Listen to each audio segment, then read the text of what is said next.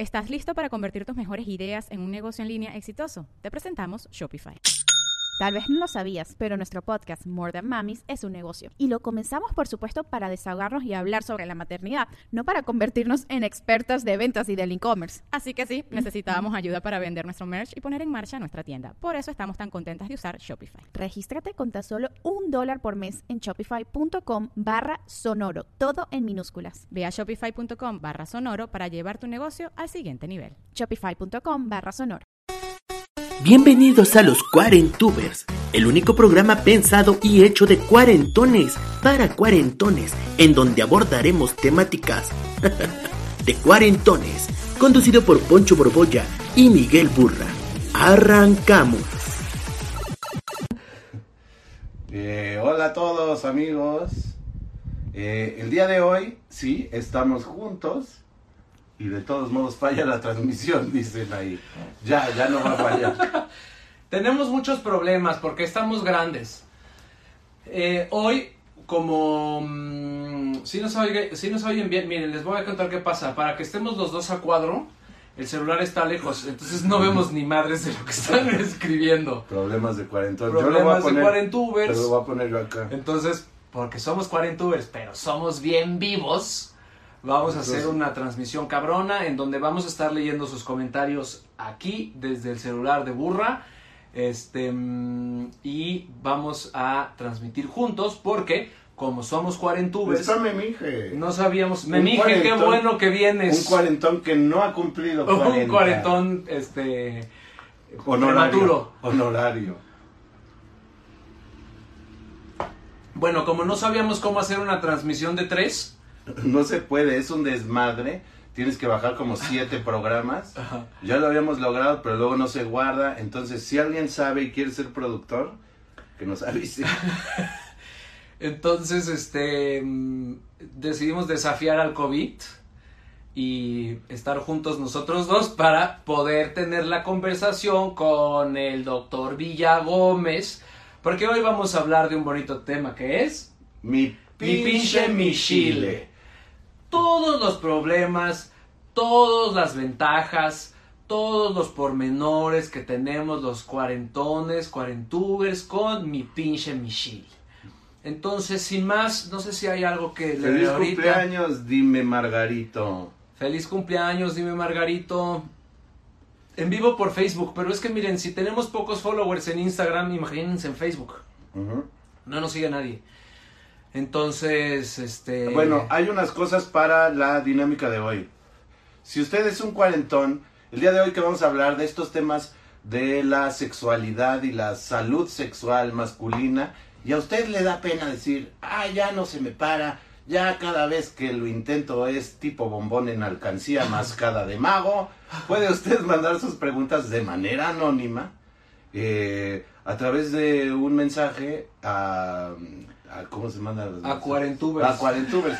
Mande como un mensaje a Cuarentubers, este, para que no digamos un nombre o que no lo vean aquí que está diciendo que no se le para, o diga, tengo un primo, ¿no? Exacto. También puede usted decir.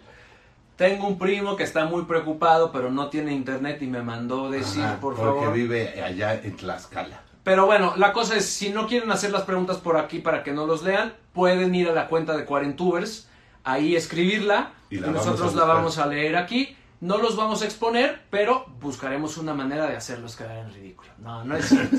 bueno, entonces, dicho lo cual, vamos a darle la bienvenida A a nuestro nuestro, invitado. del día de hoy, que es el señor doctor Villagómez, ¿verdad? Que ya le voy a dar. No. Tiene él un apellido que da cierta confianza, ¿no? ¿A dónde vas? A que me revise el pito, don Villagómez. No, pues ya dices, oye, cabrón, el Villagómez ha de saber qué pedo. Definitivamente, definitivamente. Doctor Villagómez, buenas noches. bienvenido Buenas noches. a. Doctor Saludos a Villa- todos. Villagómez, un gusto verlo por aquí y antes que nada preguntarle, ¿sí es usted el que sale en la película de los hooligans? No, no, el corte es nuevo. Ya que Sí. Es que- como nadie se acuerda de los hooligans, digo cualquier mamada. Ya llevaba este, tres semanas sin, sin la afeitada, que es ahora lo de noviembre, y pues ya me tocaba, porque si no, eh, se ve medio, eh, desalineado la onda esta, ¿no?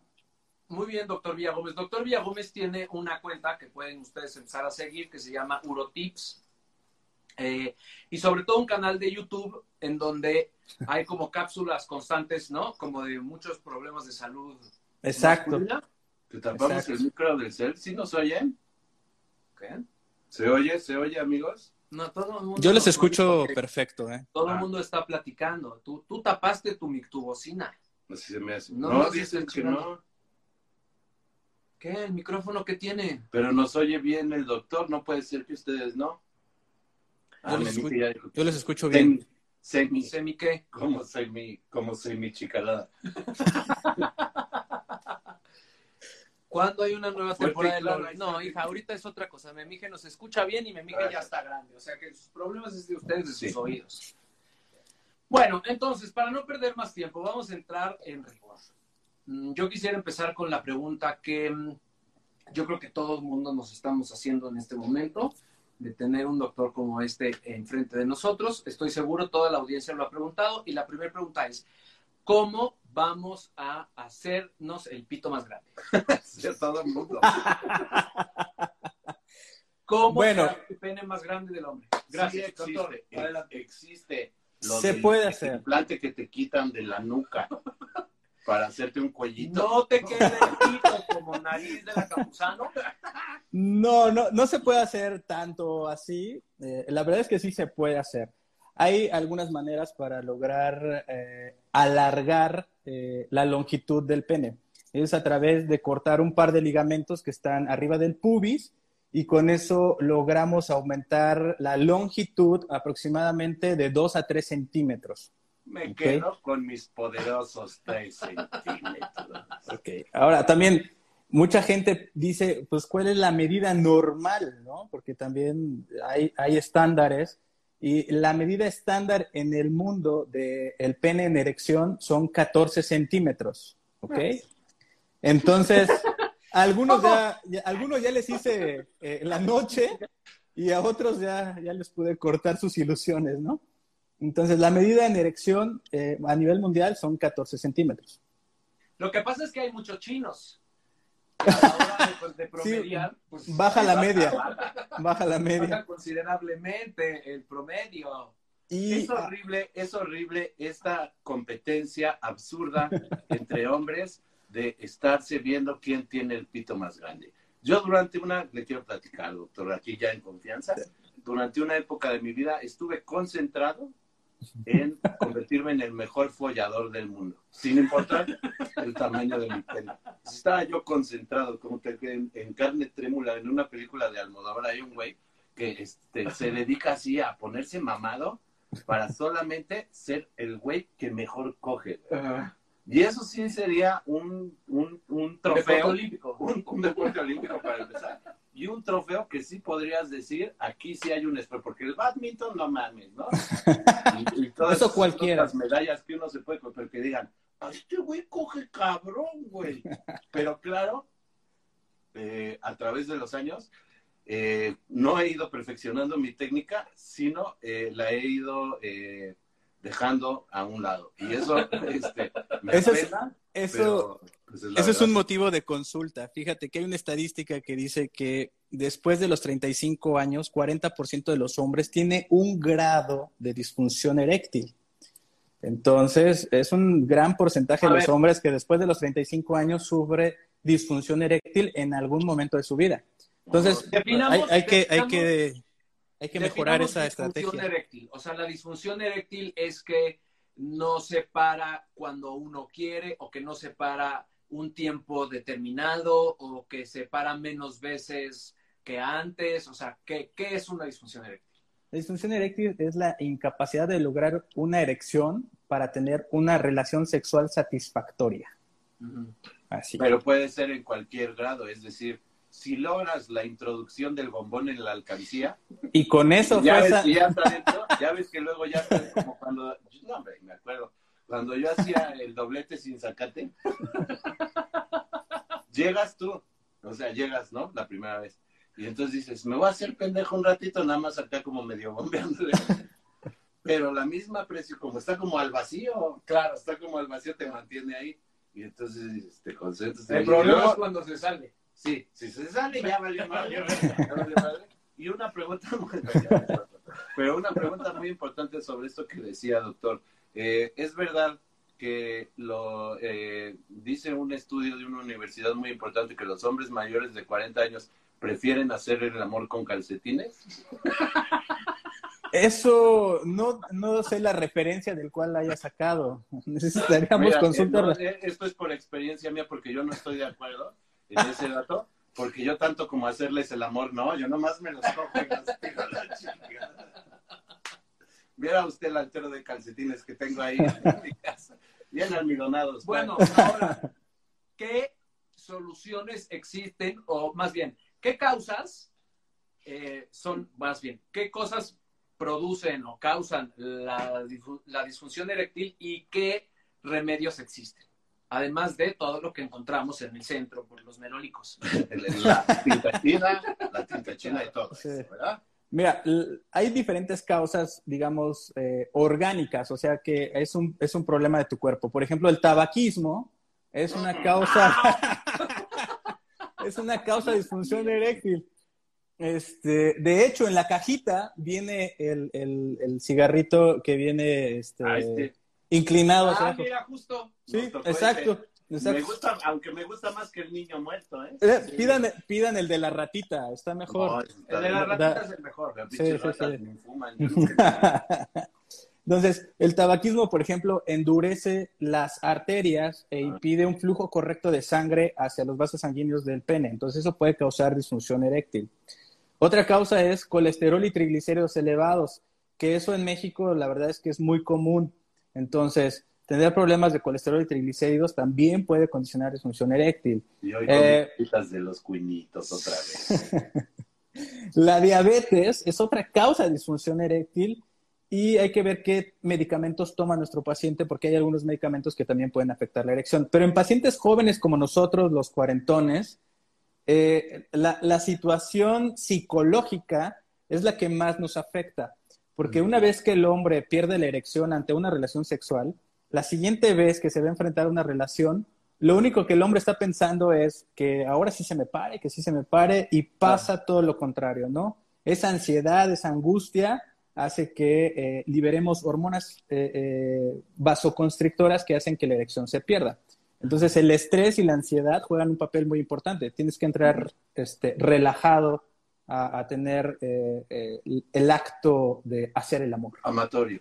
Exacto. Yo estaba, el otro día estaba platicando justamente en Backdoor de una cosa parecida, eh, que eh, algo pasa con los hombres en particular, que como que le va uno, cuando ya estás emparejado, casado o lo que sea, eh, le vas como eh, quitando importancia al juego previo y creo que eso también afecta, digamos, como de, ah, ya, no, no, no, no, ya, y no darle el tiempo a pues, que su caricia, ¿verdad? Claro. Que, Claro. Más en mi caso, que pues hay mucho que acariciar, que tienes que ir del, de- del prepucio eh, al pucio y luego al pospucio, ¿no? Que ya es cabrón, o sea, ya son tres partes que tienes que ir a- ahí, que también merecen su atención. Ajá, ajá. Claro, ahora hay gente que, por ejemplo, en ese previo llega a, a- a- a la eyaculación, ¿no? Eso se llama eyaculación precoz. Ajá. Pero, Entonces o sea, hay gente que, que- que lo que quiere es, es este, entrar, cumplir y salir. ¿La eyaculación precoz es un asunto puramente psicológico, digamos, o no? Tiene mucho que ver con la ansiedad y es por a veces liberación de igual de hormonas que se secretan en el cerebro que es- está en relación a la serotonina y eh, eso tiene mucho que ver con la ansiedad y podrán, podemos decir, porque muchos a veces piensan que eh, eyaculación precoz es menos de cinco minutos, ¿no?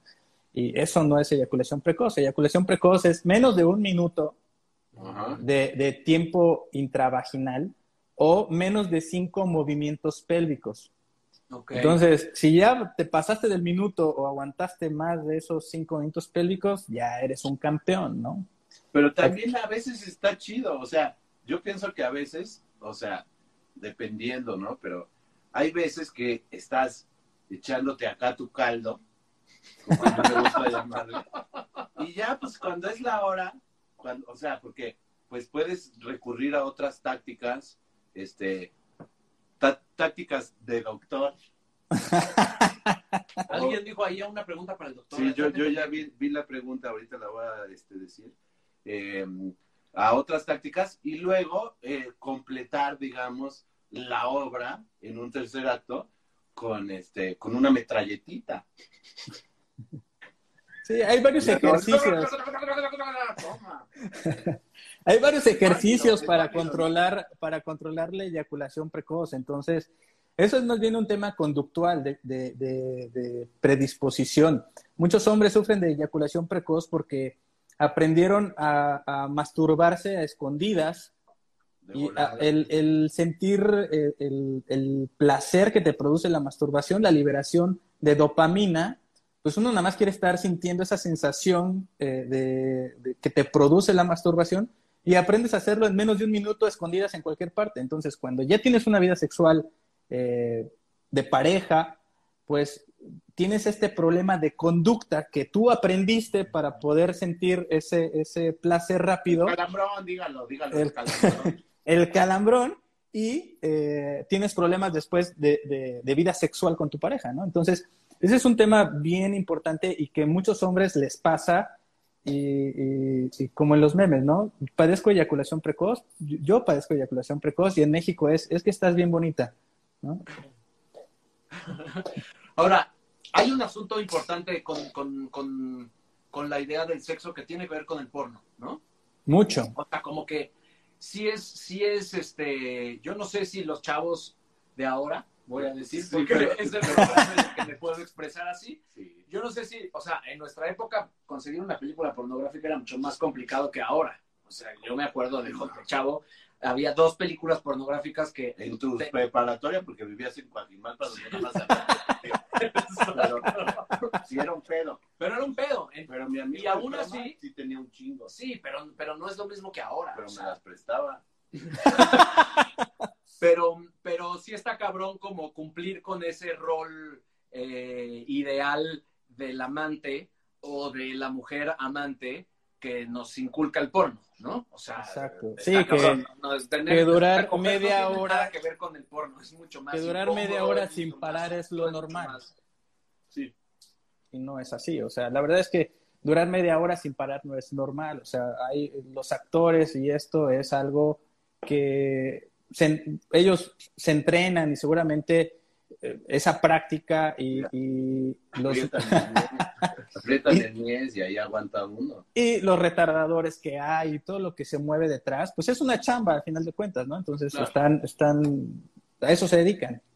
Oye, aquí hay unas preguntas, doctor. Dicen, Venga. alguien dice, eh, ¿los esteroides también afectan y las proteínas ingeridas para fisicoculturismo? Las proteínas no, las proteínas si tomas en exceso proteínas te puede causar a lo mejor daño renal, que eso es otro tema. Pero o, o- el- o que tu semen sepa culero. Chocolate. Está de la B. y el tema de los esteroides, pues es algo muy sabido que aplicar testosterona o todos estos anabólicos puede condicionar eh, que tus gónadas, que tus testículos eh, se puedan atrofiar. Entonces alteras todo el eje hormonal que puede eh, condicionar el uso de estos esteroides. Y aquí hay, dice, doctor, ¿es cierto que después de los 40 les da cierta curiosidad a los caballeros por la puerta trasera? O sea, se backdoor.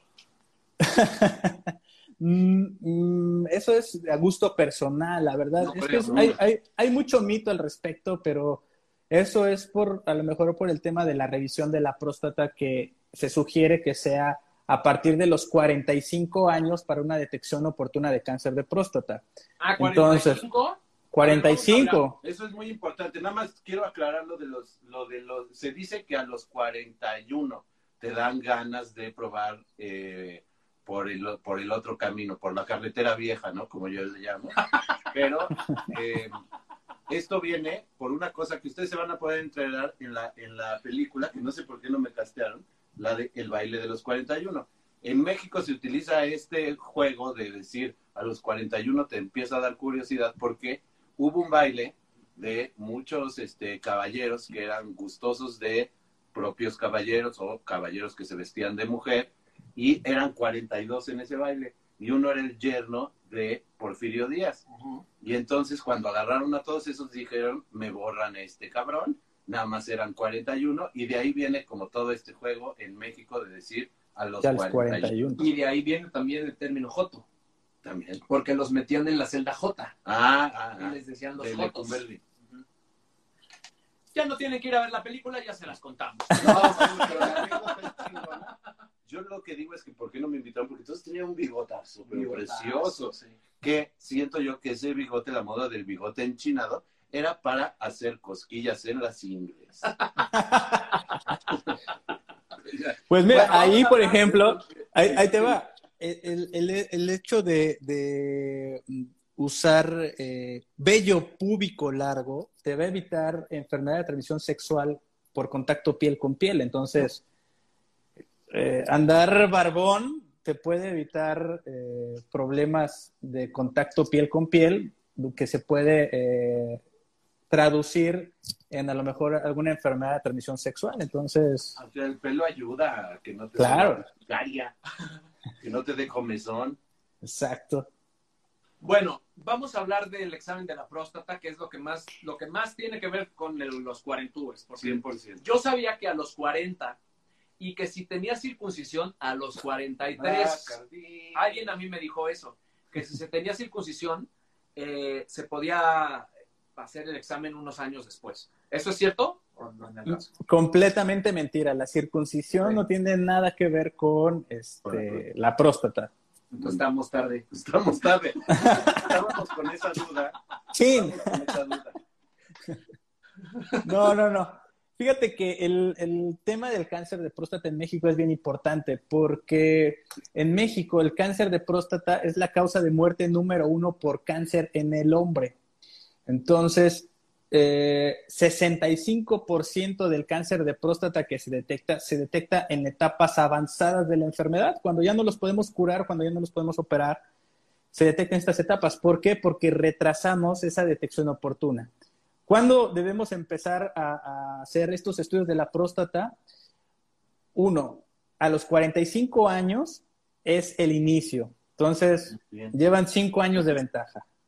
Excepto si en tu familia papá, hermanos o abuelo tuvo cáncer de próstata, tú te tienes que empezar a revisar a partir de los 40 años. O incluso ya está estudiado que el cáncer de mama en, en primer grado, o sea, en tu mamá o en hermanas o en abuela, también puede favorecer el desarrollo de cáncer de próstata. Entonces, en Oh. esos pacientes se tiene que empezar a revisar a partir de los 40 años. ¿Cómo se inicia la revisión? Con un antígeno prostático, que es algo muy sencillo, una prueba en sangre que nos habla de la probabilidad de cáncer. Ahí hay Y- una pregunta, una pregunta que desde hace rato eh, con- estaba yo con unos amigos y eh, me mandaron esta pregunta para usted. ¿Por qué, ¿Por qué este cambio y no seguir de la manera tradicional? Porque eh, pues ya nadie quiere ir, ¿no? O sea, uno decía, está ahí la experiencia. Sí, pero mira, o sea, francamente, el, el temor al examen de, de próstata, así del dedo en el ano, es una cosa 100% machista y 100% homofóbica. Tiene que ver con una cosa 100% cultural, es una estupidez. o sea, sí, por sí, favor. sí, 100%, 100%, porque si ya te revisaron las hemorroides, como ya, ya sentiste una cosa peor. No, y, si- Dios. y, y, y la sentiste 20 veces cada vez que fuiste a hacer caca. O sea, No, o y sea, luego pinches cacotas. Exacto, exacto, man. O sea, es una cosa machista de pensar que uno se va a volver gay o que uno va a sentir placer y entonces ya es puto o que cómo vo- voy a dejar, o sea, es una tontería, eso por favor tenemos que borrarlo de nuestra cabeza. Es, cultural, Yo creo, definitivamente. con, yo creo que con, un, con una cosa muy simple podríamos terminar con esta discusión, que sería que nos muestre usted su mano. Ahí está, es de dedo delgado, pianista, podría ser. pianista. Sin problemas, ¿eh? La verdad es que nadie se ha pero quejado. entonces, pero entonces el primer, el primer examen tiene que ser un antígeno en sangre.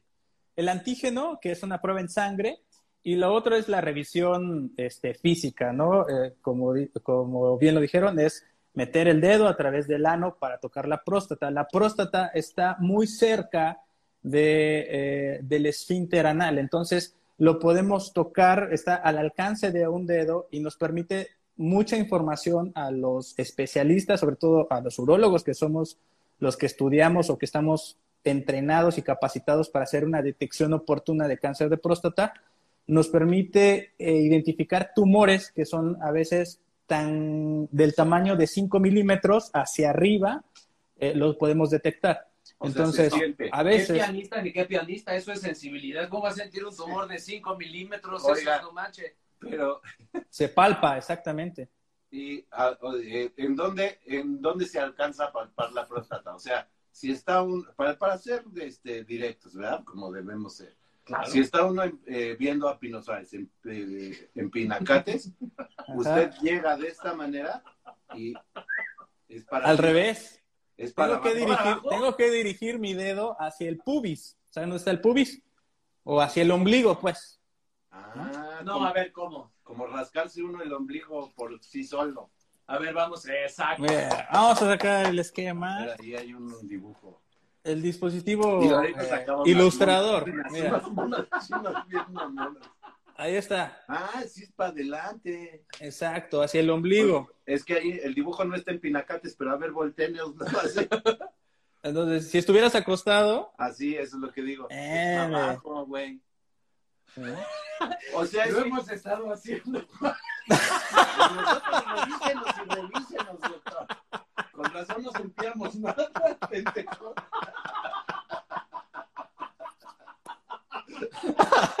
Yo dije, está muy sano. Está muy sano mi carnal. güey. ¿cuánto tiempo llevan haciéndolo mal, por favor? Bueno, entonces, Yo le dije, ahorita porque tienes 32, güey, pero ya al rato vas a sentir y nosotros ahí. Oye, Con razón no se, no se sentía nada. Oiga, Sí, y sí. se hace otra, otra pregunta muy importante.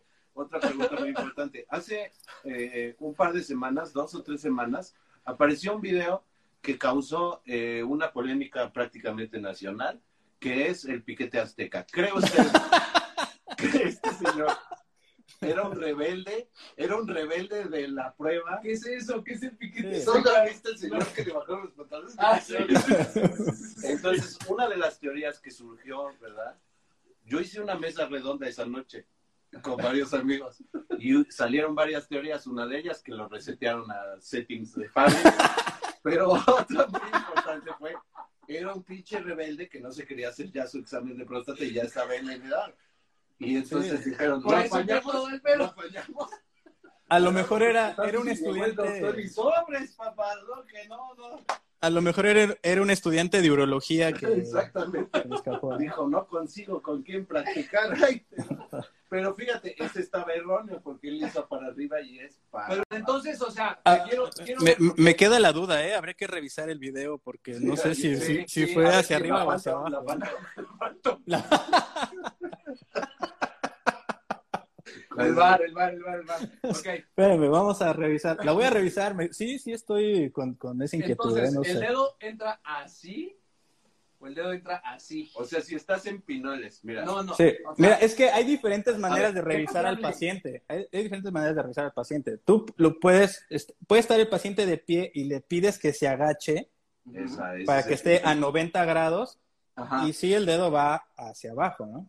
Ah. Yo normalmente lo que hago es lo acuesto en la cama de manera lateral, le, le pido que se ponga, prendo unas velas. una- bajo la luz de manera romántica Pongo White. y Ya sexo el, el de doctor. y este y lo que hago es que se eh, ponga en posición fetal, que esté volteando hacia la pared donde no me vea para no verlo a los ojos. Sí, Y- se enamora. Este, lo reviso ah, de esa manera, ¿no? Hay otra manera de hacerlo que es el paciente boca, boca arriba y ahí sí tú lo estás viendo de frente, ¿no? Entonces ahí el dedo sí lo diriges Pero hacia arriba. que hacer un arco el caballero.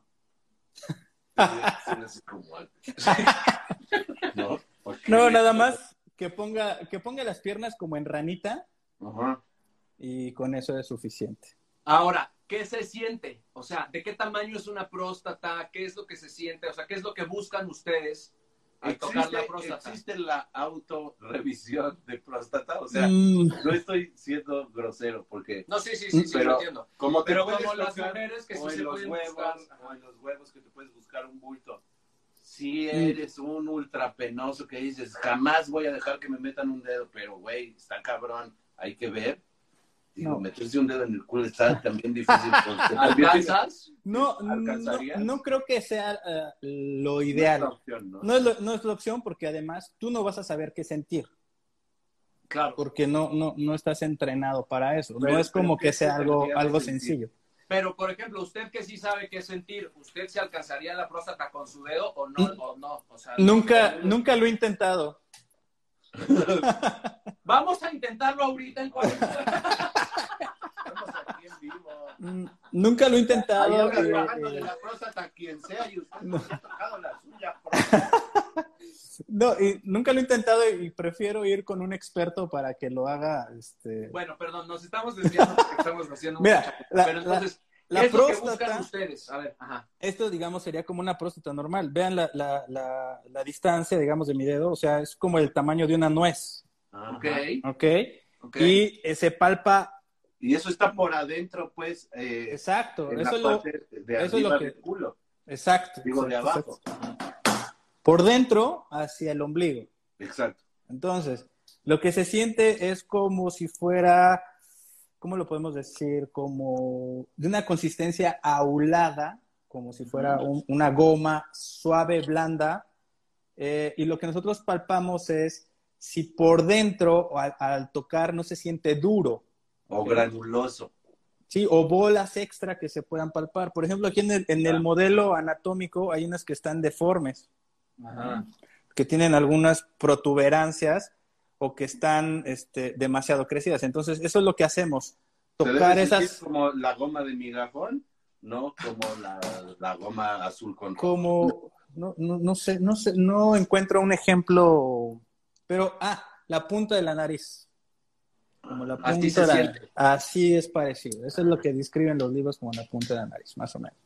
O como la región de, de- de- se llama región tenar, que es el, el gordito, el músculo que hay aquí en el, en el, en el dedo gordo. Ok. Ok, y entonces, eh, este estudio se hace a los 40 si uno tiene posible- Antecedentes. ah, antecedentes, exacto, o a los 45 si no, y luego cada cuánto tiempo se hace, se debe hacer. Si a los 45 años tu antígeno es normal y tu revisión con el urólogo es normal, se puede brincar cada dos años hasta que cumpla 50 años. Y de los 50 años hasta los 75 años hay que hacerlo año con año, porque es donde más frecuentemente, eh, por estadística, aparece el cáncer. Ok. Oye, y si, oye, doctor, si nosotros vamos a nuestra revisión con usted y nos grabamos las caras mientras nos está haciendo la revisión, ¿podríamos transmitirlo? Sin problemas. Si ustedes no tienen pena con eso, yo tampoco. Solo la cara. Así, Solo la cara. Ay, cabecita. Ay, cuando te asustó. Ay, ay, ¿qué es esto? Ok, Así es. la próstata debe revisarse porque, mm, porque cáncer o tiene otros, otros, pos- otras posibles enfermedades. Es por cáncer, básicamente. Ajá. Ahí podemos checar el crecimiento de la próstata, que el crecimiento de la próstata también es otra patología muy frecuente en el hombre que condiciona molestias para orinar. El chorro débil. Antes ju- jugábamos competencias a ver quién llegaba el chorro más lejos. Entonces, Ajá. eso conforme vamos creciendo en edad, el chorro va perdiendo fuerza y va, per- va perdiendo grosor. Y eso habla eso de es que normal. algo la está obstruyendo, exacto, no es normal. O levantarse por las manguera. noches a orinar. Es como manguera de barranca de Coajimalpa, que arriba sí hay presión y luego estás ahí, quieres regar el bicho. y- El otro día que incendié la casa no salía. Pero entonces no es normal que con la edad el chorro vaya siendo menor. No, o sea, eso nos habla de que, Sí, sí, eso nos habla, Deja que conteste. eso Oye, como habla, si yo un garrafón. Eso habla de que el flujo de la orina eh, se, está, se está cerrando. Además, esto es con un cambio adaptativo. No te vas a dar cuenta inmediatamente. Es Es, yo les digo que es como las canas, ¿no? O sea, un día tienes una cana, es qué padre, un día tienes dos y un día te despiertas con el cabello todo canoso y dices, ¿en qué momento me aparecieron tantas canas? Entonces, eh, el cuerpo tiene este proceso de adaptación que eh, te vas acostumbrando a orinar mal o a ir más frecuente al baño o eh, te despiertas en las noches a orinar más veces de lo normal. Obviamente, si te tomas dos litros de agua en la noche o una caguama en la noche, pues te tienes que levantar a orinar, ¿no? Entonces, digamos que eso podría ser normal, pero si esto se empieza a volver, eso es para el coronavirus, ¿verdad? No, es claro. Si hay alguien que conozca a Don Bacardí, que nos patrocine, no mamen. Dice, esto, esto, estos pelos en el pecho no son pelos, es un murciélago, ¿no? bueno, y, mm, y, la inflamación de la próstata, ¿qué quiere decir o qué significa o por qué sería un problema? El crecimiento de la próstata es parte normal del envejecimiento del hombre. A todos los hombres nos va a crecer a partir de los 45 años. Y así como algunos nos quedamos pelones y canosos muy rápido, hay a quienes la próstata les crece mucho y hay a quienes les crece poco. Eso es un tema uh, hereditario. Pero no pasa nada, o sea, se puede vivir perfectamente con una próstata grande y se acabó. Se puede vivir, excepto si te está repercutiendo en el flujo urinario. Uh -huh. Hacia arriba de, de, de, la próstata está la vejiga y de la vejiga hacia arriba está el riñón. Entonces, uh -huh. si tú prendes una bomba de agua y le tapas la manguera de salida, en algún ah, momento sí. vas a tronar esa bomba de agua. Entonces, claro. Los pacientes que nunca se tratan tienen problemas de insuficiencia renal por un crecimiento de la próstata. Uh -huh. A eso sí me lo voy a ir a checar yo. Porque fíjate que yo no me aguantaba mucho. Ay, eso es horrible porque te puede dar la... Y yo sí siento que, y yo sí siento que mi chorro cada vez, o sea, no cada vez, pero, o sea, no es así como de yo entro al ¿Qué pasó? ¿Cómo? Fue, una, fue un estornudo. ¿eh? Pero no hubo un ruido rarísimo. No. Ah, sí, sí. ah eso sí. Pero como cuando vas a, a, un migitorio y que te da el salpicón y luego ya no, porque ves que está el... Yo sí veo que hay gente que llega al migitorio y es así, así como de, güey, ¿qué pedo? O sea, no se no cuántas horas, o sea, yo soy más como de que tengo que esperar tantito, y como que normal. Y o sea, yo sí siento, por ejemplo, en las pedas que sí voy más a mear y hay veces como que eh, siento que quiero mear y, y, nada más es un chisguete. Pero a veces lo relaciono con que también tengo ganas de cagar. Que ese es otro tema. ese es otro tema. Es horrible porque ese es horrible. Quieres ir a mear y dices, no puedo mear porque se me sale la caca sí, sí. y no voy a cagar aquí. Y entonces, eh, pero bueno. Eso es otra cosa. Bueno, no, es que fíjate, a... nadie, nadie nos ha enseñado qué es orinar bien y qué es orinar mal. Entonces, Exacto. actualmente ya tenemos cómo poderlo medir de una manera objetiva, cuantificable. Yo sé muy bien cuál es esa prueba, doctor. ¿Qué es? es cuando puedes escribir tu nombre en manuscrito en cemento seco. En cemento seco. Lo que me pasó es que mi no, la verdad es el que... El papá de Poncho se enojó porque era la letra de Poncho.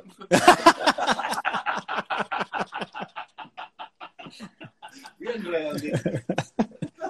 ¿Qué es? ¿Qué es? ¿Qué es? ¿Qué es no? Es, este, lo que hacemos nosotros es medirlo en una basinica electrónica que nos mide flujo, o sea, el flujo urinario, o sea, cuántos mililitros por segundo orinas, para determinar si, si, tu chorro está saliendo fuerte, con buena presión o no. Entonces se llama uroflujometría y eso en pacientes con problemas prostáticos lo hacemos para que sea algo muy objetivo Pero y demostrarle. Porque no es lo mismo la orina, la primera de la mañana, ¿no? Que tiene uno lo de toda la noche, que lo de la, del mediodía o así. No, en teoría debería ser la misma presión porque la vejiga tiene esa capacidad de adaptación, porque la vejiga es la que se mueve y la que tiene la fuerza.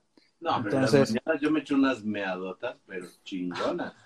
Hay que venir a, hay que venir a revisarse. No, pues, es parte del tema. Bueno, vamos a pasar ahora a una cosa muy bonita que dijo usted hace rato, que eran las gónadas. Yo no conocía ese nombre, me pareció precioso, lo voy a empezar a usar a partir de este momento. Las Ajá. gónadas masculinas. Cáncer de gónadas. ¿Cuáles son las gónadas femeninas? Los ovarios. Ah, ok, ok, ok. ok. Ahora, doctor, este, yo lo voy a ir a ver por algo muy importante, que es una razón que, que es básica, que es porque se me hinchan los huevos. Motivo frecuente de consulta. Sí, pues por mis huevos. El huevito ¿no? hinchado. ¿Por qué lo voy a ir a ver? Por mis huevos. Eso, Pero, y fí- fíjate que eso sí, en, sí existe, en- ¿no? Porque creo que tú y yo ya lo platicamos, no me acuerdo, que un día despiertas y hay una inflamación que parece un tercer huevo y es Ah, un sacón de onda, ¿no? ¿Tú no? Que es la inflamación no del pasado a mí. epidídimo. A mí me dio una vez, como en la adolescencia, creo que es muy común en esa época, como la inflamación de este conducto, que según yo es el conducto que El lleva el semen. los espermatozoides. Ajá. Y que viene una inflamación ahí y dices, "Ah, Acapulco, ya traigo tres. Nunca, nunca me ha pasado, nunca me ha pasado. No, no, no es normal. testículo. No es normal. Fíjate que eh, e- ese es un motivo de búsqueda en Internet muy importante, el dolor testicular. Entonces, a mucha gente le pasa y en diferentes etapas de la vida y eso es una causa muy frecuente. Específicamente el cáncer de testículo no tiene síntomas. Al principio, la verdad es que no duele, no es, no es algo que, que sea doloroso y que ese sea el motivo de consulta por el que vienen a revisarse. El cáncer de testículo es un crecimiento anormal, no doloroso. Entonces, tengo pacientes que han llegado de tres años de evolución, que llegan con un testículo fuera de lo normal, de una consistencia dura, o sea, pétrea, no de, una- no de esa consistencia eh, amigable Ay, qué Este, bonito. que, que, que, que rebota de manera amigable, este, y es duro, es duro, es co- como una piedra. Entonces me dicen, doctor, pues ya vengo porque la verdad es que no lo noto sano y quiero saber qué tiene. Y en realidad tiene un tumor testicular, ¿no? Sí, y, y, y, y los hombres somos, eh, como dijimos desde el principio, como muy dados a decir, ah, no, pues está normal, tengo un pinche huevote, güey, ¿no? Exacto. o sea, en el club me- había un señor en el club, pero de verdad era un huevo, te lo juro, güey, de este tamaño, güey. Y, y, la- y estábamos en el baño, en el sauna o en el vapor así, y de verdad era impresionante y había como otros señores que decían, oye, ¿qué pedo? Ah, no, este, es normal porque una vez, este, me dieron un bolazo y así se me puso y yo decía, güey, no mames, o sea, era un huevo de toro, güey, de. No, sí, a lo mejor ahí eh, te voy a decir, a lo mejor no era el testículo, puede ser una hernia, porque las hernias también se pueden salir hacia el escroto y causar, no causan dolor, o sea, puede ser hasta que de repente se tuerce el intestino adentro y es cuando causa dolor, pero pudo haber sido una hernia. También hay líquido que se llama hidrocele, que es líquido alrededor del testículo, que también hace un crecimiento lento y progresivo del testículo y no duele y está ahí. Entonces hay muchas causas por las cuales el testículo puede aumentar de tamaño y también hay otras causas por las cuales el testículo puede estar chiquito, como el varicocele, que son varices, pero en lugar de ser varices de las piernas, es una varice del testículo y eso puede hacer que el testículo se haga más chiquito. ¿Y Entonces, por qué dan? no hay una explicación este, básica para eso. Es un mal funcionamiento de las válvulas de las venas. Todos tenemos válvulas en las venas que condiciona que el flujo siempre sea unidireccional. ¿Te acuerdas que hicimos un sketch que decía, tú tienes varicocele? Sí. Y no sabíamos qué. Sí. Son varices en el testículo y generalmente se presentan del lado izquierdo por, en el 90% de los casos porque el testículo del lado izquierdo drena, la vena del lado izquierdo del testículo drena hasta la vena del riñón. Entonces es un trayecto largo y ahí se puede formar esa varice. Y ah, también hay una edad como en donde, o sea, más propicia como para empezar a generar este cáncer de testículo o no, o ese cómo se checa.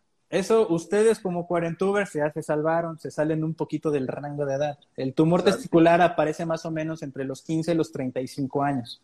¡Ah, no más! Ya, eso ya. Ah, entre los 15, 15 años se puede tener Sí. cáncer de testículo. Entonces, muy por hay eso- Muchos güeyes, hay muchos güeyes de nuestra edad que solo tienen un huevo porque tuvieron alguna cosa parecida y se los tuvieron que extirpar, ¿no? Y entonces a los 15 años, si no has hablado con tu papá, con tu mamá de qué es normal y qué es anormal, pues ya llegan tarde a la consulta. Entonces, pues hay que hacer, bueno, normalmente el tumor testicular siempre termina eh, eh, retirando el testículo, ¿no? Ajá, no, no. No lo dejamos ahí. Órale, eso estuvo muy fuerte, siento que me dejó sin habla. Oye, Yo y por ahorita supuesto estamos... no sabía que el tumor testicular podía aparecer a los 15 años. Yo creo que hay muy, muy poca gente que sabe que hay un cáncer que afecta a partir de los 15 años. Y es al revés, o sea, o, o no sé, no es que no estoy tan seguro, pero que en las mujeres eh, el cáncer de mama es mientras un poco más grandes, ¿no? Y el cáncer testicular puede ser como desde muy chavitos. Sí, puede ser incluso en niños, dependiendo el tipo de tumor testicular.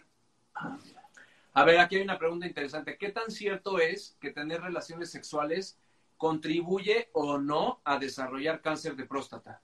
Ok, el cáncer de próstata no se puede prevenir, pero hay algunos factores que en algunos artículos científicos médicos ayudan a eh, no presentar un cáncer de próstata muy agresivo.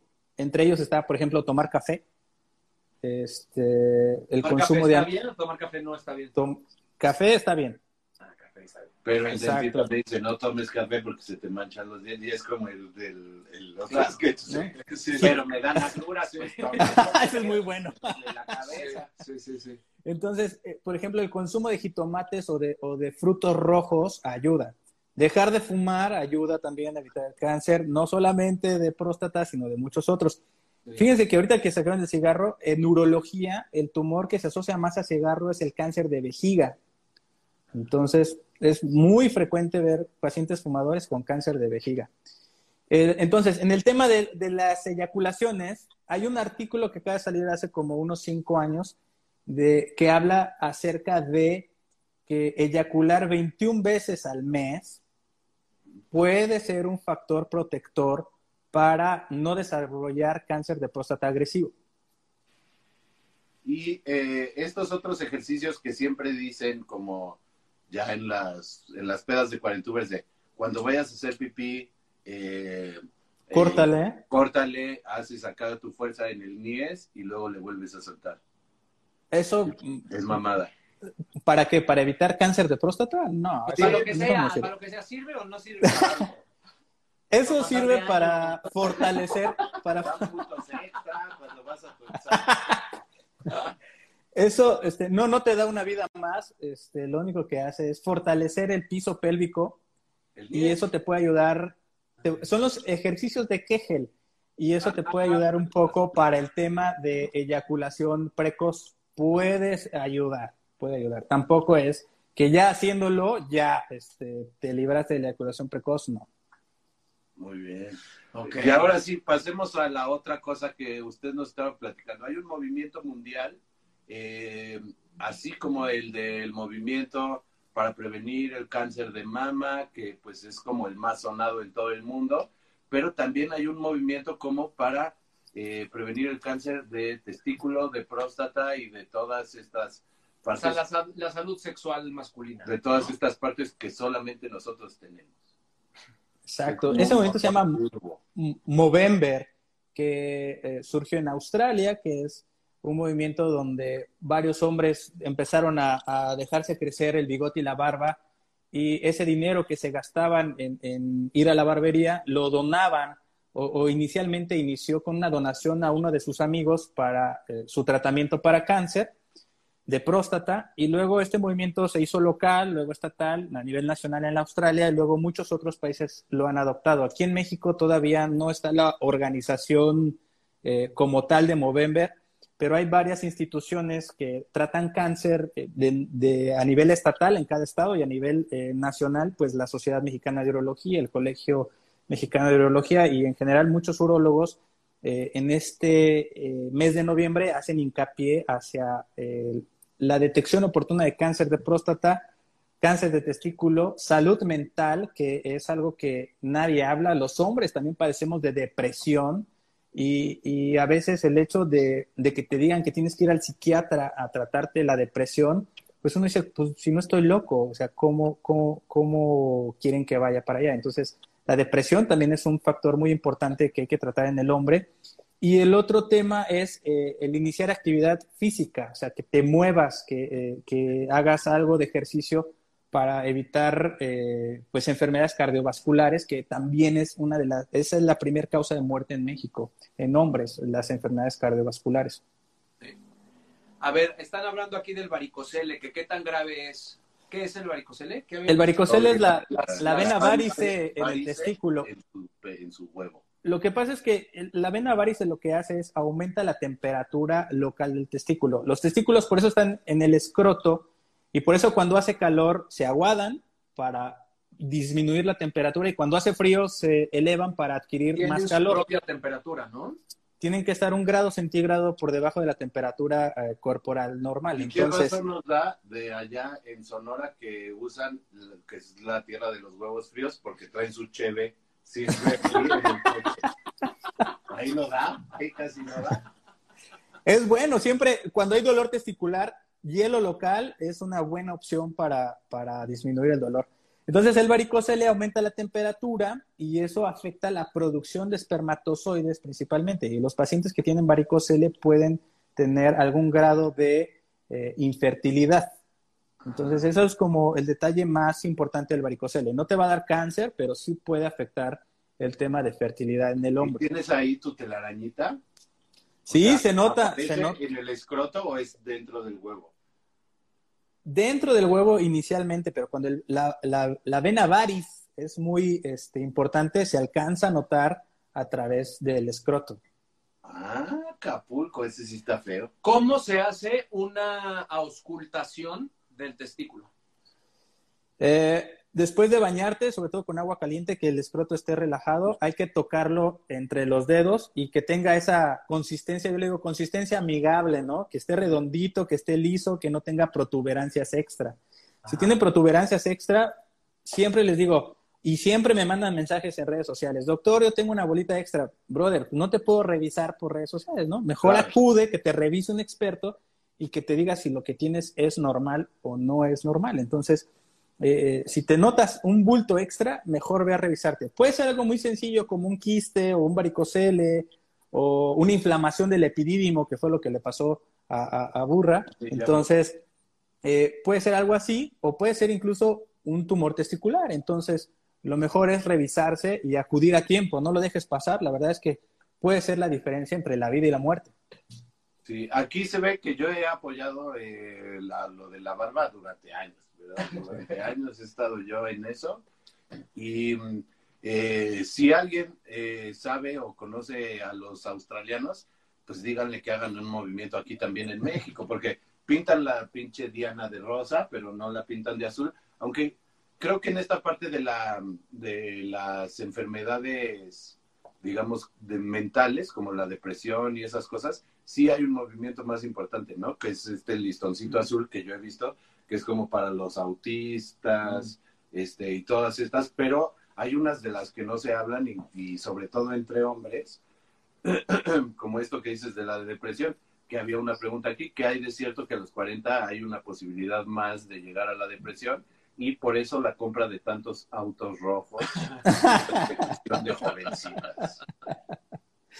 Pues sí, la verdad es que nadie habla de problemas mentales porque eso es como señal de debilidad pero sí hay, hay temas muy importantes de depresión en los hombres. Y ahorita con este tema de la cuarentena, la verdad es que yo creo que a muchos les ha pegado el hecho de estar encerrados haciendo home office este, en la misma casa, con las mismas personas que no salen a convivir, este, sí, sí es algo que les puede afectar.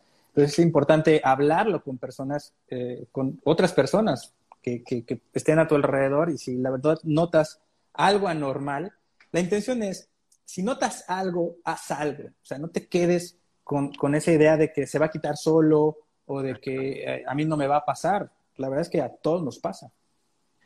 ¿Qué, ¿Cuál sería como un, un combo de estudios completo que haya que hacerse? Puedes iniciar a los 40 años, se les recomienda, por ejemplo, una biometría hemática, química sanguínea de seis elementos, tampoco se tienen que hacer las ofertas de 36, 48 ah, elementos. Con una con una de seis elementos te das una buena idea. Ahí vemos colesterol, triglicéridos, azúcar, función renal, y con eso es suficiente. El antígeno prostático, si ya te vas a sacar un estudio, pues de una vez tómate el antígeno prostático. Un examen de orina, porque en el examen de orina nos damos cuenta de la función renal, si estás tirando proteínas o no. Y otra cosa que también no se habla es cáncer de colon, que también a los 40 años inicia el problema y hay que hacerte una colonoscopía, que es que te metan una cámara a través del recto para identificar si hay algún problema en el colon, que también es, es muy frecuente y tiene factores hereditarios y de la dieta que no les damos tanto caso. Ahora, pero ¿por qué usted sigue usando eh, de esas cámaras Betacam, doctor, para esa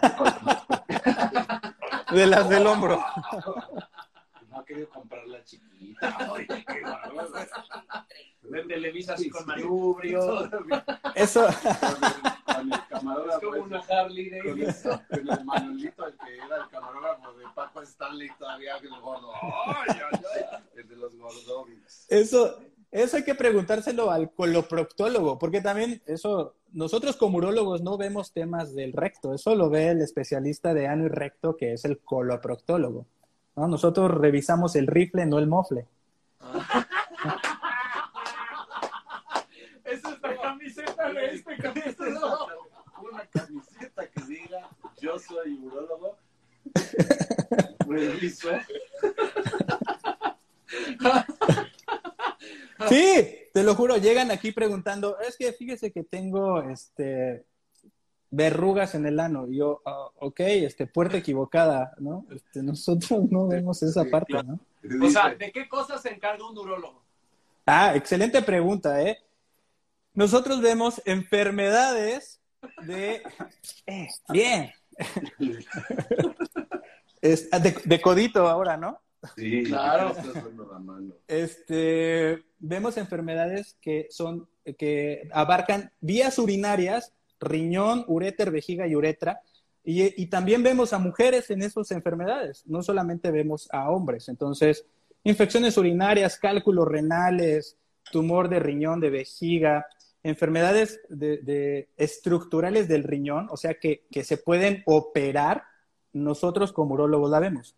Y además vemos enfermedades propias del hombre, disfunción eréctil, eyaculación precoz y temas congenitales eh, masculinos.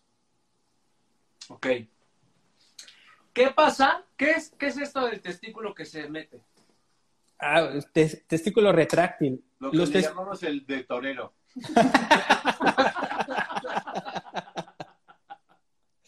Mira, los testículos no se desarrollan en el escroto, bajan del abdomen. Entonces, en este descenso abdominal hay algunos testículos que no se pueden fijar al escroto. Entonces, cuando haces un esfuerzo, cuando pujas o, un esfuerzo abdominal, hay un músculo que se llama cremaster, que ese músculo puede hacer que se suba el testículo. Y hay personas que hacen el esfuerzo, se sube y después lo tienen que bajar de manera manual o, este, o, o a las personas que nunca les ha pasado cuando cruzas la pierna, eh, eh, te puede Hay- dar hay el... un ejemplo el jalón. en una conferencia del presidente. Sí. Le dice, ¡Ay, hijo de... Mira, lo voy a hacer aquí Exacto. gráficamente. Ay, ay, ay. Sí, exacto, Sí, así, así Y no es lo total. mismo que se Pero- te pegue el huevo, ¿eh? Porque luego No, hay no, gente no, que no, se no. confunde. No, pero, o sea, hay, hay un testículo retráctil que sí es como un problema, es una cosa que se tiene que operar y así, y hay otro que no, ¿no? Sí, exacto, dependiendo, porque ese testículo retráctil tiene la posibilidad de torcerse y al momento de que tiene esta torsión, no le está llegando sangre oxigenada y ese testículo, digamos, se está infartando. Entonces, Ay, causa un dolor eh, espectacular y tienen que ir rápido al doctor para detorcer el testículo para salvar ese testículo, girárselo. ¿no? su jiribilla, le da su jiribilla. Ok. Eh, ya, preguntas random. Preguntas random porque nadie nos escribió a Cuarentubers, nadie Qué tiene bueno, la gente no tiene tapujos, han estado preguntando por aquí. No tiene vergüenza.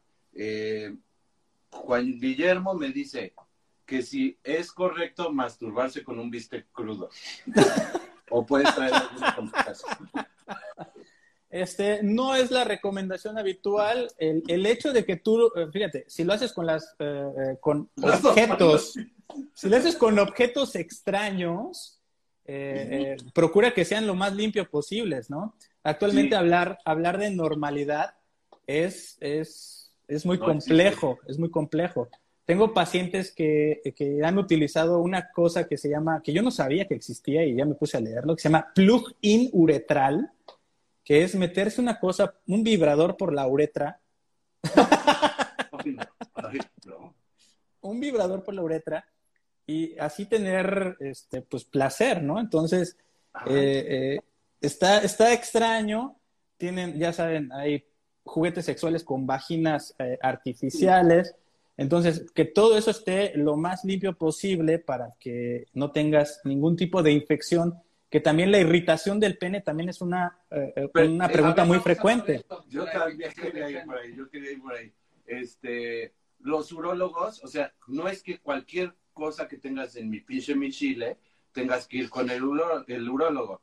Yo recuerdo en mi adolescencia, eh, eh, ampliamente masturbatoria, por supuesto, o sea, era un profesional, eh, me, me, llegó problemas de comunicación infección en la piel, como de escarapeleo, así, me daba en la oreja y, y así abajito del casquito, ¿verdad?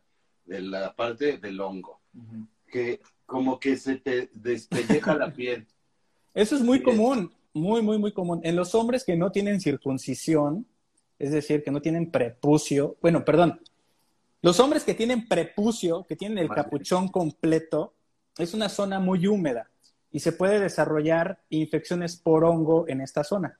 Esa es otra, ese es de, que hablaron de mi canal de YouTube, ese es uno de los videos más buscados en mi canal que es la irritación del pene y es por hongo normalmente, que se pone rojo, salen, eh, se salen unos puntitos rojos y se descarapela y es hongo. Si alguna vez te dio hongos en los pies, se nota cómo se descarapela y es exactamente lo mismo, pero en el glande. Entonces es muy incómodo, da comezón, están todo el día rascándole ahí y eso es porque muchas veces no limpiamos bien. Tampoco nadie nos ha enseñado cómo limpiarse bien el pene, ¿no? Entonces, ¿Cómo se limpia bien el pene? ¿Cómo se limpia bien el pene? con cuidado, con cuidado. Entonces, agua y jabón. ¿Qué jabón les recomiendo? Un jabón, se llaman jabones de pasta, que eh, no, son perfumados, eh, eh, entonces lo pueden utilizar.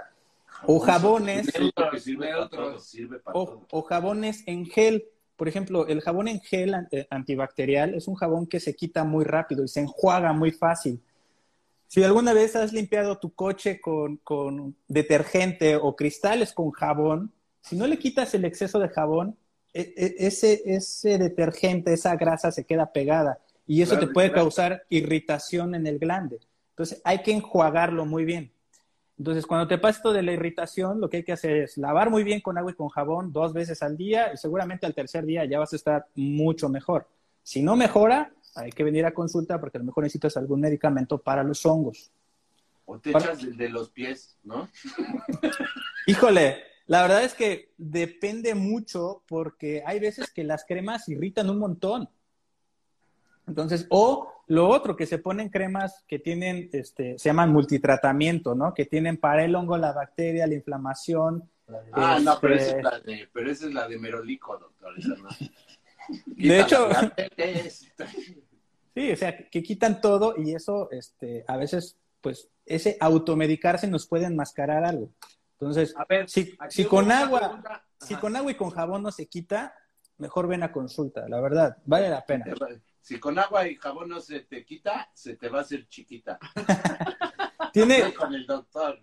Tiene, tiene que ser un lavado tipo ping-pong con agüita y con jabón. Exacto. A ver, eh, si no sale con piedra Pómex, ve con el doctor Villagón.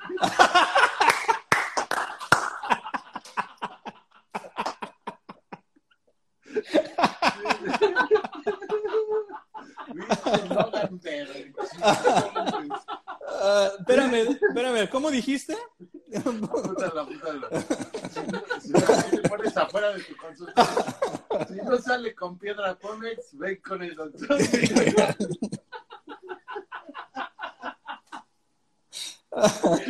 Esto va a el Bueno, a ver, otra cosa que estaban preguntando ahorita. La lubricación masculina. Ah, chinga. Gente que lubrica poco, gente que lubrica mucho. ¿A qué se debe? ¿Por qué es un problema? No. A ver. No, bueno, a- ahí habría que eh, definir qué es lubricación, ¿no? Es que eso es Entonces- El pricom, el, el pricom, ¿no? O sea, como este líquido que, que sale del pene a la hora de la excitación. que es para lubricar. Sí, es eso lu- lubrica la salida del, del- del esperma y es una lubricación o es una secreción que producen las glándulas de la uretra, que la Ah. verdad es un, es un contenido muy poco o digamos comparado con el volumen del eyaculado. Ahora, también, ¿qué es eyacular normal? De 1 a 5 mililitros es normal. Tampoco no tiene que venir una eyaculación como, como lo han visto en algunas este, películas o series, ¿no? Entonces, no, no depende mucho de, de- sobre todo, pues no hay, no hay una medida específica. Aquí hay una cosa muy cabrona. ¿Qué se recomienda? Cinequetomía o circuncisión para niños de menos de 5 años y qué problemas tendrá futuro. Eso es cuando el prepucio está pegado al glande, que no baja por completo. A algunos niños les pasa que este, lo tienen pegado. Entonces, agua, jabón, cuando esté eh, bañándose, hay que hacer, enseñarle al niño que se tiene que lavar bien, que se tiene que quitar, este, eh, pues limpiar toda la cabecita del glande bien y eh, tratar de bajar el prepucio lo más que pueda hasta donde él aguante. Seguramente en la adolescencia bajará un poco más. Y poco a poco se va soltando, digamos, ¿no? Ahora, es muy difícil decirte si necesita o no una circuncisión sin revisarlo. Llévalo al especialista que te lo revise y que valore si necesita una circuncisión o no. Consecuencias a futuro, ninguna, la verdad. Y otra cosa que estábamos hablando hace poco, eh, digo hace rato, eh, hay una enfermedad que no sé cómo se llama, que se, se llama simosis o simiosis. Fimosis. de- Fimosis. fimosis. Eh, que porque, como saben, tenemos, bueno, no sé si lo saben, pero adaptamos eh, unos sketches de Brasil y parece que en Brasil es un problema muy cabrón de salud, la fimosis, y es una burla a esta enfermedad de un güey al que le dicen el fimosis, ¿no? y es una cosa, eh, pues, rara.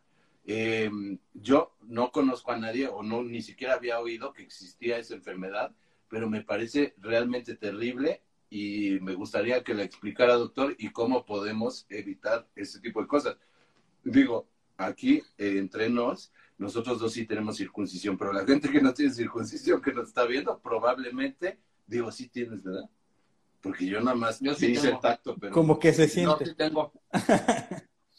No, la verdad es que eh, la fimosis es en aquellos pacientes que eh, tienen el prepucio completo.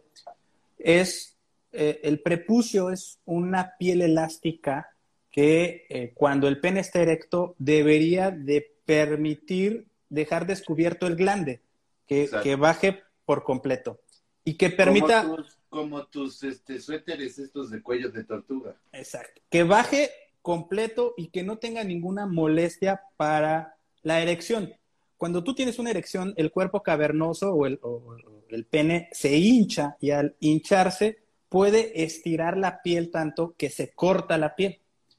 Entonces se corta la piel de manera longitudinal y esto causa cicatrices y estas cicatrices con el tiempo va haciendo que cada vez se cierre más Ah, el, el pellejito.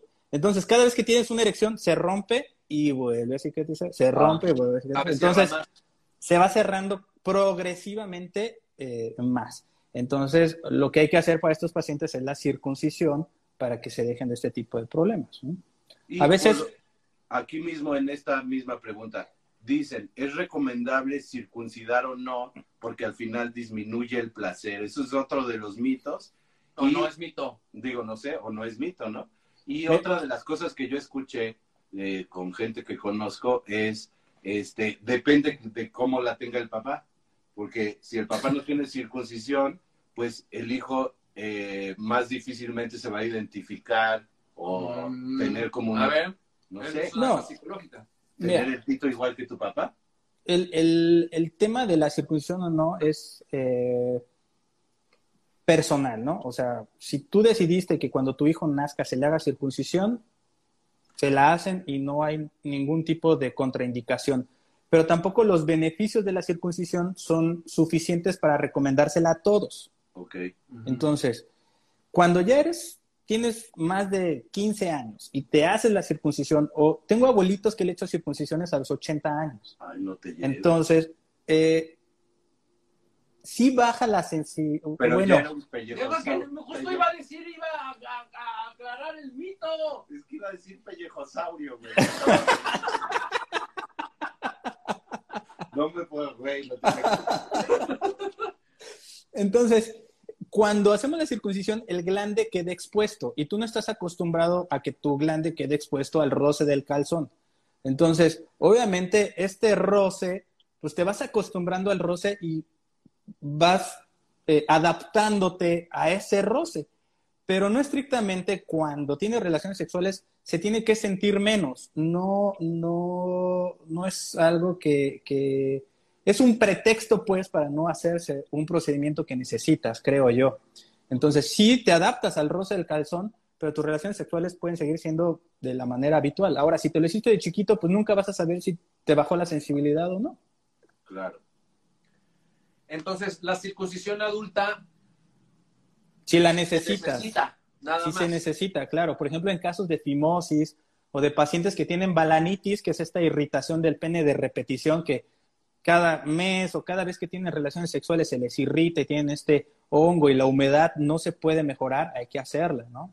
A veces es el primer dato de diabetes en algunos pacientes, la, la- este, la balanitis o esta irritación del pene. Los hongos eh, no, es, eh, no son habituales, generalmente ataca a personas con problemas de, de sistema inmunológico bajo que puede estar muy relacionado al tema de diabetes. Oh. A mí me Ah. parece con Sí. circuncisión.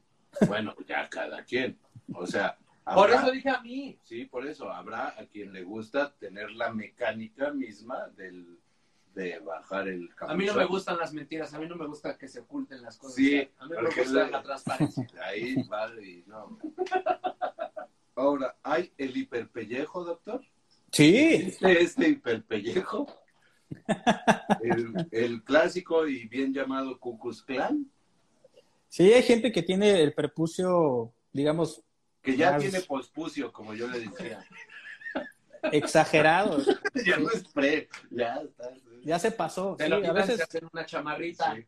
Ah, pero fríos no pasan, ¿eh? Fríos no. hay gente que lo tiene. Es que cada quien, eh, el, el humano es un sinfín de posibilidades, ¿no? Entonces puede ver gente que tiene exceso de prepucio y hay que hacerle algo. Si le molesta, si no le molesta, ahí se puede quedar toda la vida. Quede como las mangueritas que sacan a presión, ¿no? Las para regar. Le dejan ahí un taponcillo. Ahorita vi una pregunta interesante. ¿Cuál era? Em, eh, hay- a, a ver, pregunta aquí alguien. ¿Hay hombres alérgicos al látex? Si sí, ¿qué opción de método anticonceptivo les queda por usar? Ay, por Dios, ¿cuántos años tienes? ¿Qué? Ay, no, no estés criticando al Es que público. yo sé cuántos años tiene. bueno, las personas que son alérgicas al látex, hay condones de silicón. Entonces se pueden, se pueden poner condones de silicón. Con la cara de los micos. Ahora, ahora, como método anticonceptivo, eh, la vasectomía es un método definitivo. Entonces, la vasectomía es eh, actualmente, si tú quieres tomar control de tu paternidad y estás seguro de que ya no quieres tener hijos, la vasectomía es el mejor método, ¿no? Entonces, ahí hay otro chiste que dicen el canderel, ¿no? que endulza pero no engorda. ¿no? Ah, no "Ah, entonces, la vasectomía es un buen método. Ahora está en moda, va a salir, eh, yo creo que en unos años, una cosa que se llama basalgel o beselgel, que es una, eh, la inyección masculina para anticonceptiva, que es una inyección al conducto donde se introduce un polímero que en teoría va a durar 13 años para que se pueda deshacer y te va a durar la vasectomía, una vasectomía con un producto químico 13 años, que es la obstrucción del conducto para que no pasen espermatozoides, Ah, y eso va a, a- a, pues, a, a tener esa opción para el hombre como método anti- anticonceptivo. Aquí, el- Pero no hay vasectomía reversible. la vasectomía reversible sí, pero la intención de la vasectomía es que sea algo definitivo. Eh, es muy fácil cortar el, el, el conducto. El conducto es tan, tan delgado como el cable del audífono. Pero volver a conectar este conducto está más difícil. Sí se puede y se hace con microcirugía y se puede volver a conectar. Pero entre más tiempo tardes en reconectarte, la tasa de éxito va disminuyendo. Entonces hay mucha gente que se hizo la vasectomía a los 30 años, a los 40 años se divorcia, agarra una chica de 20 años que quiere tener hijo y doctor, por favor, conécteme, ¿no? Entonces dices, oye, pues sí se puede, pero no te garantizo que... Dice la impermeabilización, ¿no? Es como impermeabilizar el techo que te dura 10 años, pero después ya se va quitando. Exacto. Entonces aquí, ¿la inyección tiene efectos secundarios o contraindicaciones? No, no va a tener, bueno, está aprobado en la India, ¿ok? En Estados Unidos está en trámite de, aprobación. Hay quien dice que ya se aprobó, hay quien dice que no. Todavía falta para que llegue a México y la COFREPRIS lo pueda aprobar. Pero esto, eh, eh, se los quiero decir y seguramente se va a venir mucho el tema de enfermedad de transmisión sexual. Porque la vasectomía y estos métodos son para no tener hijos, no para que no te transmitan enfermedad de transmisión sexual.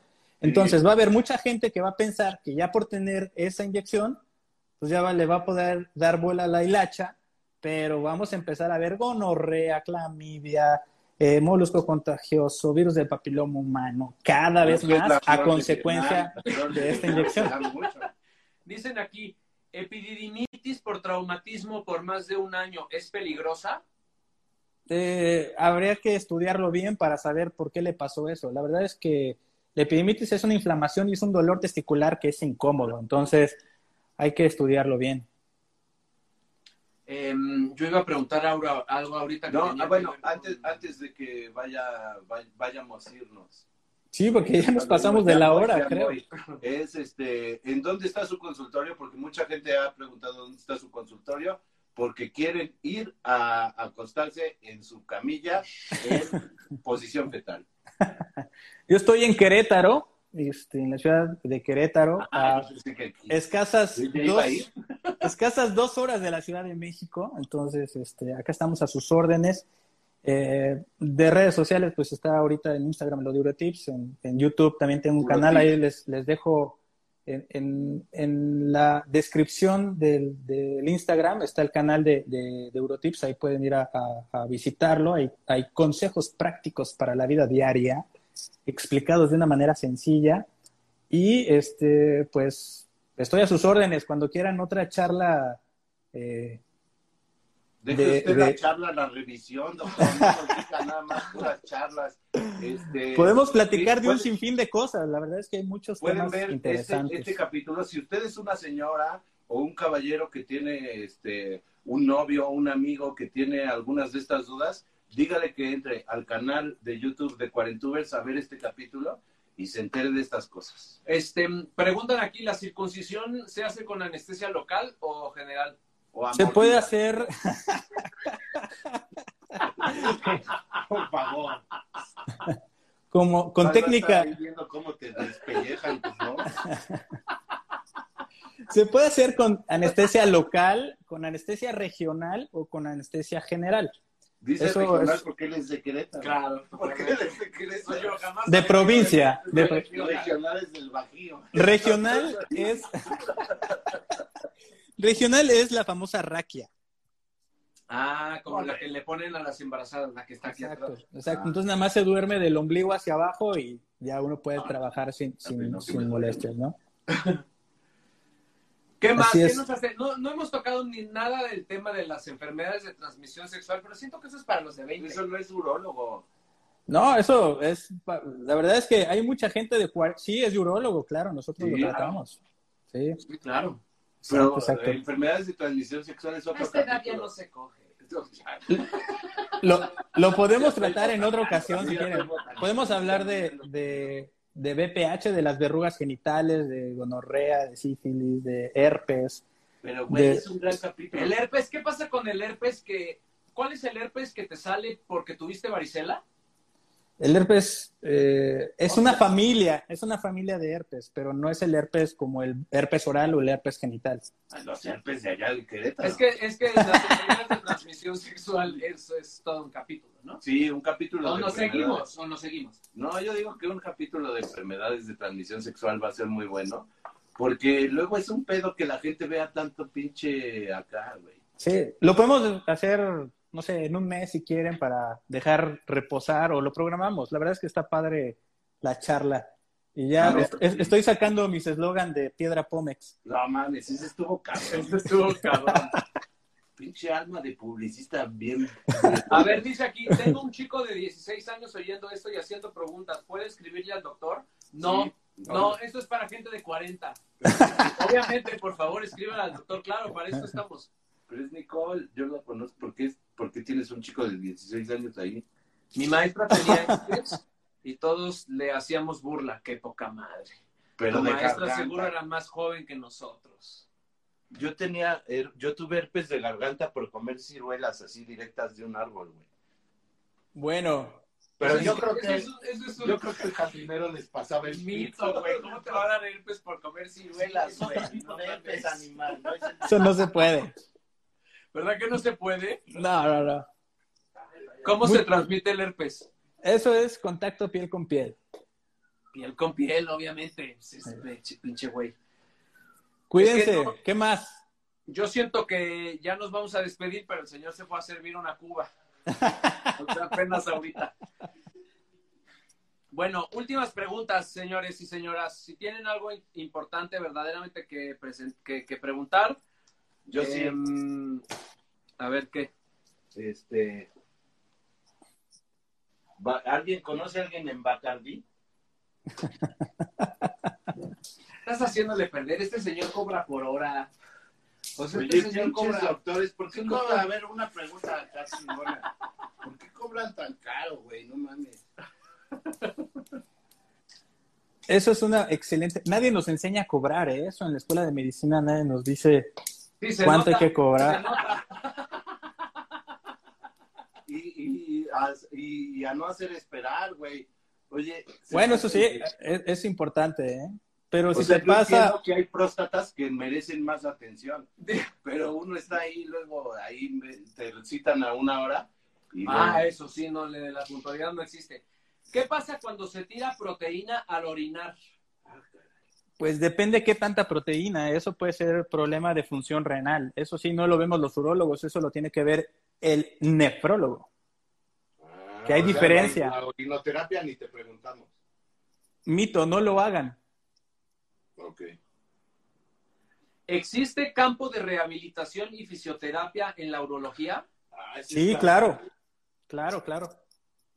Pues De el hecho, clásico- el hay- mira, Hay doctores especialistas en rehabilitación, o sea, nosotros podemos mandar a los pacientes a rehabilitación de piso pélvico o incluso también necesitamos de un equipo multidisciplinario para poder mandar al paciente con el terapeuta sexual, ¿no? Y este, con el, nefrólogo o con el internista cuando tienen colesterol y triglicéridos, o sea, es, es, es un manejo integral el que hay que darle a todos los pacientes para que encontremos no solamente el por qué no se te para, sino hay algo detrás que te está condicionando esto, ¿no? Entonces, hay, hay muchas cosas que, que hay que explorar y preguntarle al paciente con detalle para poder identificar cuál es la causa y dirigirlo hacia el lugar correcto. sí, porque casi siempre viene de atrás y hay que dirigirlo hacia adelante. Bueno, pues muchas gracias, doctor. Excelente, muchas gracias a ustedes. Extraordinario programa. Muchas gracias por aguantar nuestros chistoretes. Pero pues es que teníamos que mantener el tono del programa. Así es, y estoy de acuerdo. La medicina debe de ser algo que debe estar al alcance de todos y nosotros como doctores también somos humanos, nos reímos y contamos nuestros chistes. O sea, eso es, es, es inherente, ¿no? Nada más que hay que darle ese toque de seriedad a veces, pero eh, este tipo de cosas, de onda. este tipo de cosas si le el da doctor fue difusión. serio, dices, como el que te dije, el doctor que del gastroenterólogo que decía, eh, tienes que pues desayunar, te tomas un café, te tomes un, pan con, con queso, el que no podía pronunciar la C, güey. Pero fue un gran pro- fue un gran programa, gracias por ser nuestro primer invitado. Este, creo que a partir de aquí eh, tendremos este, muchos invitados más, como eh, lo hacía nuestro eh, nuestro líder, nuestro, Nuestro- maestro, nuestro nuestro maestro, Alfredo Palacios, Palacios. ¿verdad? Ok. Este, Pero que eh, era un neurólogo y decía, sí es cierto que el sistema nervioso, cuando tú estás muy nervioso, Bueno, doctor, muchas gracias. No, gracias a ustedes. Bendiciones. Igualmente, gracias a todos por vernos. Nos vemos la próxima semana con un tema que todavía no definimos. con un tema totalmente diferente. Gracias, buenas noches. Hasta doctor, luego. Sigan la cuenta de Cuarentubers porque- Y su canal de YouTube, que está muy bueno. y el canal nuestro de YouTube donde subiremos este, este programa y digo, Tit. este, muy pronto podemos transmitir desde otras plataformas para no estar aquí sufriendo. Adiós. Hasta Gracias. luego. Adiós, Bye. viejitos. Adiós. ¿En ¿Dónde es? ¿En ¿Dónde es? ¿Dónde se le pica? espérate, espérate, espérate. Fíjate. Espérense, eh, van a ver. Mira. ¿Qué vas a hacer? Gracias por escuchar a los Cuarentubers, el único programa de cuarentones para cuarentones. Nos vemos la próxima emisión para seguir cotorreando. Como dice la chaviza. Hasta la próxima.